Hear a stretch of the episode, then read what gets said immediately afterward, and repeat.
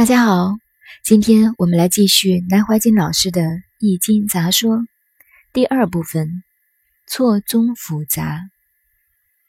其次要了解的，我们常常说某件事错综复杂，这错综复杂的语言就来自于《易经》。《易经》的范围太广，真可说是错综复杂。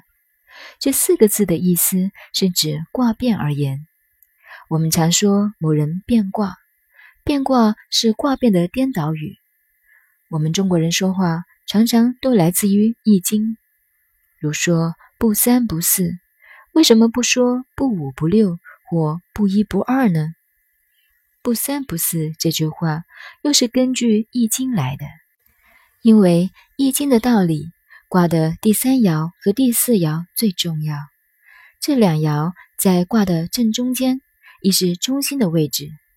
如果一个人不成样子，就被形容为不三不四。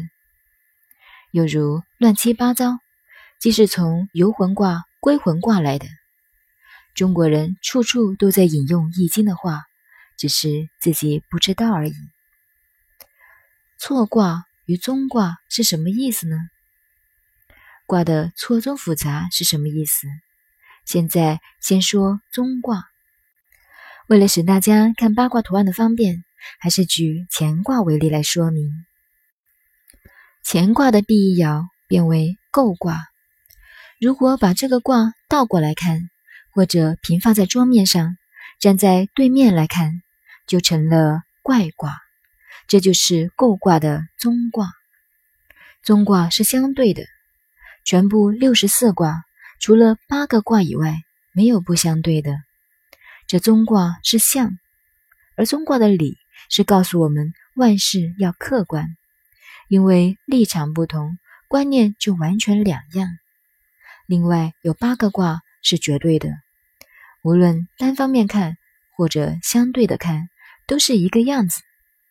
这八个卦是乾卦，天，怎样看都是天；坤卦，地，总归是地。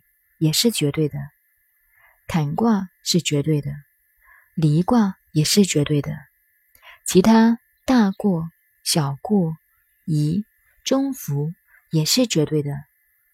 除此之外，其他五十六卦都是相对的，这表明宇宙间事物都是相对的，这就是中卦的道理。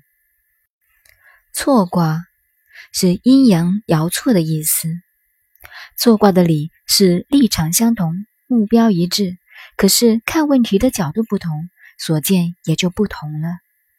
如天风姤卦，它的第一爻是阴爻，其余五爻是阳爻。那么在阴阳爻错之后，就变成第一爻是阳爻，其余五爻是阴爻。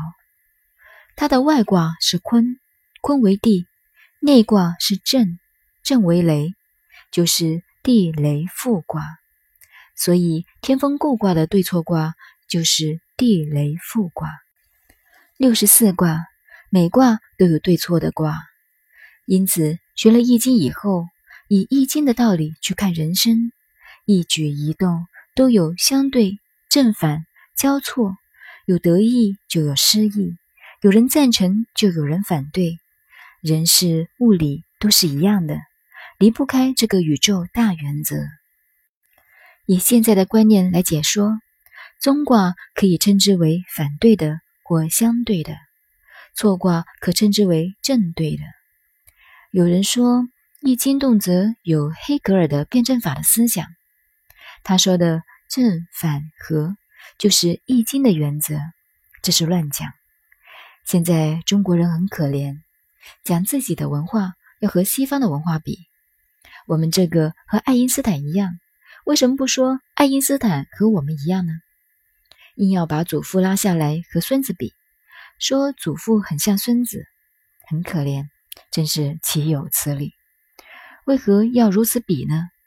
他们说黑格尔的正反合是三段论法，我告诉他们，《易经》是八段论法，比起来黑格尔就显得粗糙的很，又算得了什么呢？《易经看东西是八面玲珑，现在已经看了四面了。人以天风姤卦为说，中卦是泽天怪，错卦是地雷复，而复卦应有它的中卦，就是山地波。这岂不是看了四面？所以易经的头脑，一件事出到手，处理起来四面都要注意到。不但要注意四面，还要八面玲珑。